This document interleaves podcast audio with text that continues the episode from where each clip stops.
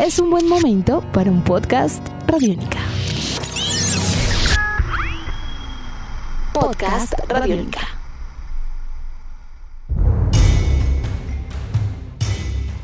Amigos de Radiónica, sean bienvenidos a una nueva entrega de En Descarga Radiónica, el podcast en cuarentena, un espacio que ustedes pueden encontrar en el www.radionica.rocks, donde semana tras semana, porque ahora va a ser de semana tras semana, nos encontramos para charlar y conversar acerca de todos esos mundos maravillosos entre cine, televisión, cómics, videojuegos y mucho más. Mi nombre es Iván Zamudio, arroba Iván Zamudio 9 en Twitter, arroba piloto.espacial.3000 en Instagram y me encuentro de nuevo a la distancia a través de los telecomunicadores parecidos a los de Star Trek con el señor Diego Bolaños, arroba Diego Mao B. Maestro Diego, ¿cómo vamos? ¿Cómo va todo? Arroba Bolaños y Estrada. Para la próxima. Ay, sí, verdad, verdad. Ya, ya, verdad, ya es corre- un gran cambio corrijo. la vida. Sí, perdón, perdón. Ahora, conocido como Bolanos y Estrada en todas las redes sociales. Maestro Diego, ¿cómo vamos? Muy bien, muy bien. Siempre es un placer acompañarnos porque en la distancia nos acompañamos en, estas, en estos podcasts que tenemos para ustedes, que tenemos para entregarles contenidos en medio de esta cuarentena que también nos tiene a nosotros discutiendo muchísimas cosas. Vamos a hablar de un tema que ya pueden haber leído, como en el título de este podcast. Así que entremos de lleno en ello. ¿Cómo es nuestro rollo? Eh, ustedes no saben, pero este es el ruido de carga cuando nos estamos intercomunicando. Iván Zamudio, Sam Raimi está de vuelta. Sam, Sam Raimi está de vuelta en el mundo de los superhéroes. Empecemos con opiniones. Esto hemos decidido que va a ser más, más una charla en donde ustedes también Sí. pueden participar.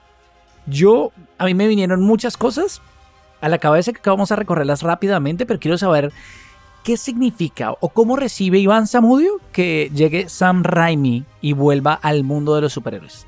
Pues a mí me parece algo de verdad, de verdad, de corazón, me parece algo estupendo. O sea, me parece, creo que es una noticia maravillosa.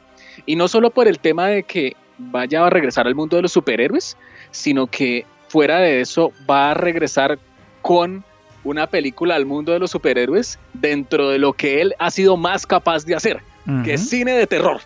O sea, eso ya de entrada es una cosa buenísima, espectacular de verdad, porque yo siento que Sam Raimi logró adentrarse en el mundo de los superhéroes en su momento con las películas de Spider-Man, bien para unas cosas, mal para otras. Recordemos Spider-Man 3 fue una descalabrada terrible. Sí, eran otros en eso. tiempos, eran otras Era- épocas. sí, no. Eh, eh, eh, de hecho, Era, era algo diferente. De hecho, en un momento en el que a él le había sonado la flauta, haciendo lo que sabía hacer, yo siento, Iván, que ahí entró la industria y metió el acelerador y ¡Más dinero! ¡Más dinero! Y ahí fue que él dijo, eh, pues podríamos vestirlo de Venom. Y todo se fue al traste. Creo que fue más, Sí. más eso. Creo que es cuando, cuando la industria empieza a meter la mano por solo la plata. Porque creo que los ejercicios que él ha hecho cuando no, la idea no es hacer dinero, la cosa sale bien. Sony. Perdón, eh, eh, sí, entonces... eh, sí, no, es que eso es otra discusión que ya hemos tenido, pero no la vamos a hacer en este momento porque es que Sony tiene sus ideas locas a veces. El tema con Doctor Strange es que inicialmente hay que recordar la película de Doctor Strange eh, de 2016 fue una película dirigida por el señor Scott Derrickson que hay que recordar entre otras cosas que Derrickson pues viene también del cine de horror. Lo que pasa Sí. es que Derrickson pues es mucho más, es un director mucho más joven. Él dirigió una película que se llama Sinister y em, digamos que el director de Spider-Man era amigo de Derrickson, de la de Tom Holland, ¿no? Y él y, pues propusieron a, a Derrickson para que también estuviera ahí en ese equipo dentro del universo cinematográfico de Marvel. Y Scott Derrickson, fíjese que en esta película él no le apostó por meterle componente de horror en ningún momento, pero Scott Derrickson sí le apostó algo que fue muy importante a esa cinta y es el componente visual. Estético. Digamos el tema sí. estético. Sí. Scott- Es más, si ustedes tienen el Blu-ray de, de Doctor Strange, fíjense al comienzo de la película que él aparece y da un mensaje y dice, prepárense para una experiencia visual que nunca antes hayan visto, inspirada obviamente en grandes sucesos de la ciencia ficción. ¿Qué quiere decir eso? Pues sencillo. Scott Derrickson le aprendió mucho a una película llamada Inception y lo volvieron esto al mundo de superhéroes de la manera como lo podía tratar un superhéroe de las características como es Doctor Strange creado por nada más y nada menos que por Stan Lee. Digamos que en esa premisa, pues muy bien, la segunda película de Doctor Strange, desde que lo anunciaron como proyecto, era pues algo ambicioso porque dijeron, va a ser la primera película de terror oficialmente dentro del universo cinematográfico de Marvel. Y le dijeron a Scott Derrickson, pues hombre, usted ya puede dirigir ahora sí lo que sabe hacer, puede dirigir una película de terror. pero pues las declaraciones desde hace unos meses, estamos hablando de unos tres meses largos, estaban indicando que Scott Derrickson pues estaba teniendo problemas, diferencias creativas obviamente con los estudios de Marvel, porque él quería hacer una cosa, la gente de Marvel quería hacer otra, y Scott Derrickson pues abandona el proyecto de manera abrupta. ¿Qué le dice eso a usted? Eh, Quiero me saber dice- usted en qué equipo está en ese momento, sabiendo que no hay un equipo bueno ni malo. Bueno ni malo es porque históricamente cuando un director se va por diferencias creativas uno siempre culpa a la empresa. Pero recordemos que la empresa, por lo menos la parte de Marvel, Disney es otro cuento aparte, ha tomado grandes decisiones. Es decir, creo que hasta ahora nada ha salido fiasco, fiasco, no ha salido nada. No. Entonces, ¿usted qué le dice eso? ¿Eso a usted le parece que entonces fue positivo o le empezó a preocupar el proyecto? Pues eh, Scott Derrickson hizo un muy buen trabajo, Sí. debo decirlo. Nadie se lo puede Doctor negar Strange, porque fue nadie, se lo puede negar. Además, esos película- esos personajes que, es decir, es para los geeks amantes de- Sí. del universo. Es decir, es como Pantera Negra e incluso Iron Man en un principio. Porque antes de que Claro. Iron Man fuera el gran suceso, no era el triple A de los cómics. Pues no estaba al nivel del Hombre Araña, no estaba al nivel de los Cuatro Fantásticos, no estaba al nivel de Capitán América. Fue un medio apuesta, ¿no? Sí, claro, y además que hay que tener en cuenta que por lo menos para territorio que no es estadounidense, sobre todo para el latinoamericano, ¿quién era Iron Man antes de la película de Robert Downey Jr.? Era un superhéroe conocido por algunas personas gracias a los cómics Y a la serie animada. y, y a la serie animada y muy poco. En verdad la relevancia, el impacto que tuvo Robert Downey Jr. con esto fue muy importante. Lo mismo pasó con Doctor Strange. Esta película introdujo el superhéroe a, a- a mercado latinoamericano de una manera certera y la gente le gusta. Y eso es bien importante. Yo siento que pues eso ya ha pasado en varias oportunidades, pues hay que recordar primero Edgar Wright iba a dirigir eh, Ant-Man y también se fue por diferencias creativas, James Gunn también le pasó lo mismo con Guardianes de la Galaxia 3, después regresó, bueno, todo ese novelón tan terrible Bueno, que... bueno, bueno, pero recordemos que lo de Guardianes de la Galaxia 3 no fue tanto Ah. diferencias creativas, sino la pelea por el tweet y todo esto. Yo creo que Sí, sí, sí. con James Gunn No, se aman más. Tenemos que recordar que fue más el, el- el asunto del tweet. No le... Sí, fue una cosa, Sí, una más cosa de- más de una cosa de que hice, me porté mal antes y ahora te estamos sacando esas cartas adelante cuando ya estás en, o sea, es como, como si usted se hubiera portado mal en un colegio, lo cambian de colegio y en el, y en el otro colegio le dicen, oye, castigan. usted se portó, lo castigan porque se portó mal en el anterior. Es como una cosa, yo lo veo así como que no tiene sentido, pero Sí, bueno, sí, sí, no. pues a mí me parece que pues, Scott Derrickson lo hizo bien y digamos que dentro de las características como enunciaron el proyecto de Doctor Strange 2 in the Multiverse of Madness tiene varias cosas argumentalmente que a mí me parece que Derrickson pues inicialmente era un director que era el adecuado porque pues había dirigido Sinister. Sí. Lo que pasa es que Sin- o sea, yo pienso que Sinister no es una película de terror que sea tan relevante dentro del campo de terror. O sea, Scott Derrickson viene del terror. Yo creo que Scott Derrickson se le debe aplaudir más por Doctor Strange que por Sinister. A mí Yo personalmente comple- sí. completamente seguro. Yo, yo siento que. Sinister es una, es una película de terror que pasa sin pena ni gloria. No, pero de tampoco le destruyamos. La película es, es de entretenida. Es buena. Es, buena. Es, Es como, chévere. como- es como- mire, es como Ya. el director de Spider-Man. de hecho, esa tuvo dos, ¿no? Esa tuvo continuación. Sí. Y sí, la, continuación, la sí pasó sin pena ni gloria. ni Esa sí no gloria. fue nada. El director de Spider-Man de, de la de Tom Holland, él también vino del terror. Él dirigió una película que se llama Stitches, que es de un payaso asesino. No la tengo en mi mapa. Para que Sí, vean. no, tranquilo. Pues es buena, pero pues es como James Gunn con la película de las sanguijuelas, de la de terror. Sí, Ok. Es como una cosa así. como que Ok. todos vienen del terror de una u otra manera. Y es que. Pues es que el terror da para muy- mucho también. Es decir, Sí, claro. eh, el terror es muy de autor también a veces y eso pues permite que cada quien le ponga su sello y a veces se destaque. Pero es un arma de doble filo porque Claro. y yo creo, antes de que me termine de dar su respuesta, creo que ese fue el problema. El problema es que cuando ya le tocó terror y meterlo ahí y mostrar la genialidad, tal vez se vio alcanzado. Yo creo. Claro. No, y es que fíjese que pasa algo, caso de James Gunn, de Scott Derrickson, son directores que han empezado en el terror como una alternativa creativa, justo y tal como le ocurrió a Sam Raimi hace muchos años cuando se inventó un proyecto llamado Evil Dead. O sea, es exactamente lo mismo. Lo que pasa es que, pues, guardando las proporciones, Evil Dead es una marca, ya eso es una institución en el mundo Sí. del terror. O sea, el personaje de Ash es una cosa, pues, Además que la relación entre Bruce Campbell y, es, y él es, Sí, sí, sí. es de amiguis. Es de son amiguis mejores amiguis. poderosa. Sí. Entonces, eh, yo Entonces, siento listo, que, sale, pues, entra y a usted le parece que, que, ¿qué? mire, que fue una lo decisión necesaria. Yo siento que Scott Derrickson de pronto le quedó grande el proyecto y trató de hacer otra cosa y de pronto los de Marvel le dijeron, uy, Mm, por ahí no se- es. se por ahí no es. Y entonces, ¿qué pasa? Doctor Strange in the Multiverse of Madness va a abordar dos cosas muy importantes. Uno, que va a ser mostrar a Doctor Strange preciso en esa, en esa pluralidad de universos que es propio de Marvel, que me parece muy interesante Sí, ya porque pueden pasar de muchas cosas.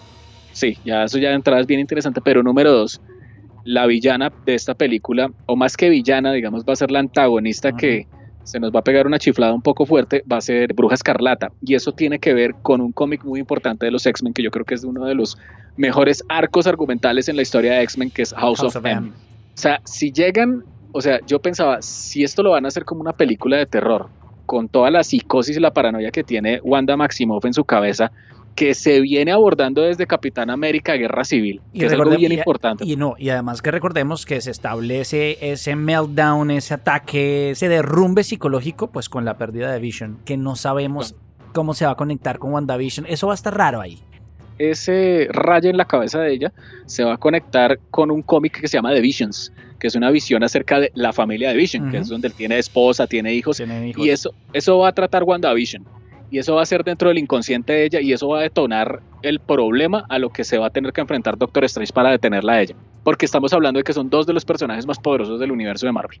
Nada que hacer. Eso, sí va a ser así. Entonces, ¿qué pasa? Esa psicosis, ese miedo, esas perturbaciones que tiene ella en la cabeza, que van a ser tan pesadas y que se van a conectar a un montón de cosas, yo siento, Diego, que no hay mejor director para poder hacer eso que Sam Raimi con el estilo que él ha impartido en el universo de Evil Dead, que es una cosa espectacular. Y además, Sam Raimi ha podido sacar ese estilo de terror como productor y lo ha logrado con directores como Fede Álvarez, como el uruguayo, con películas como Don't Breathe, como el reboot de Evil Dead. Son cosas del remake de Evil Dead, son cosas que de verdad siento que vamos por un muy buen camino de una muy buena película y si le dan las libertades a Sam Raimi de hacer esto, de verdad puede ser una película de terror visualmente espectacular con todo lo que se ha aprendido. Y Ay. creo que ya, ya viniendo al del de género de superhéroes y habernos manejado horror, es una, una fusión, Es que creo que es, el yo indicado. Yo creo que el punto ahí más interesante es no solo su experiencia en terror para hacer esta película, sino el manejar también aventuras. Y yo no sé, es decir, este ejercicio es un ejercicio que todos llevan intentando hace rato. Recordemos que está The New Mutants, en donde Fox dijo, hey, yo voy a poner el pie, ya entendí lo que está haciendo Marvel, voy a poner el pie en la primera película de horror de superhéroes interesante después del desastre de Spawn. Pero no funcionó, no, no resultó pasando.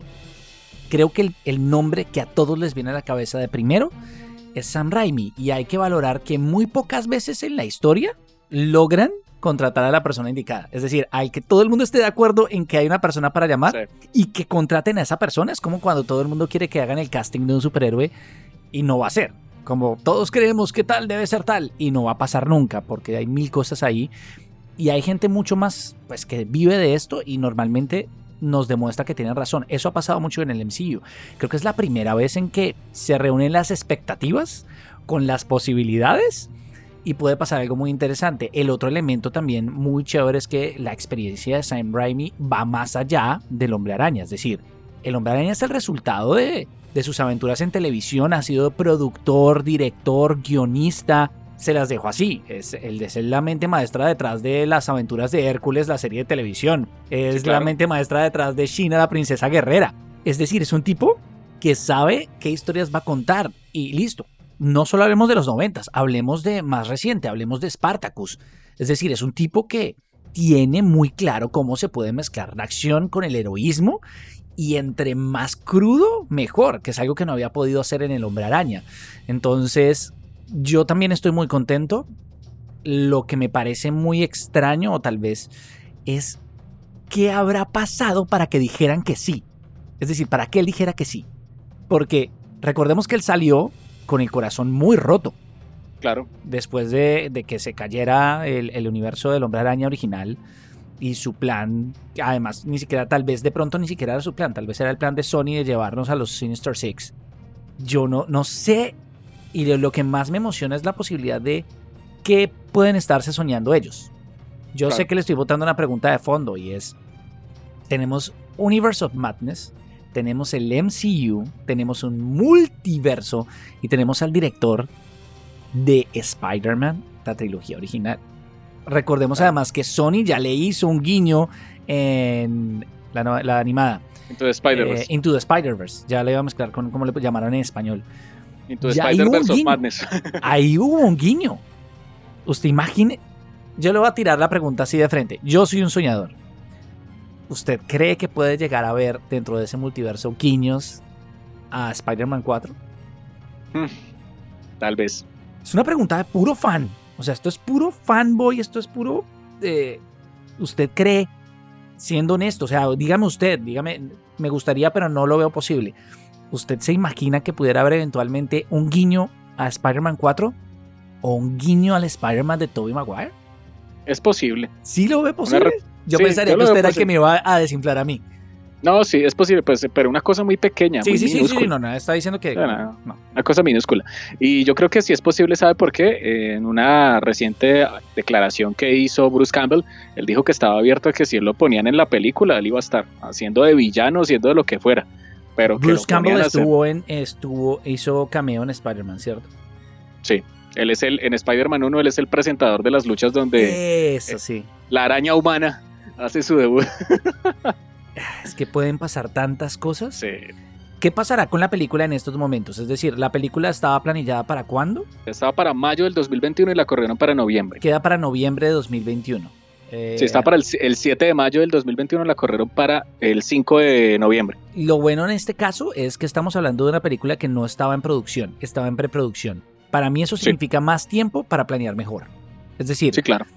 en estos momentos pueden estar trabajando y avanzando en una preproducción y en un guion muy bravo. Muy, muy Sí. bravo.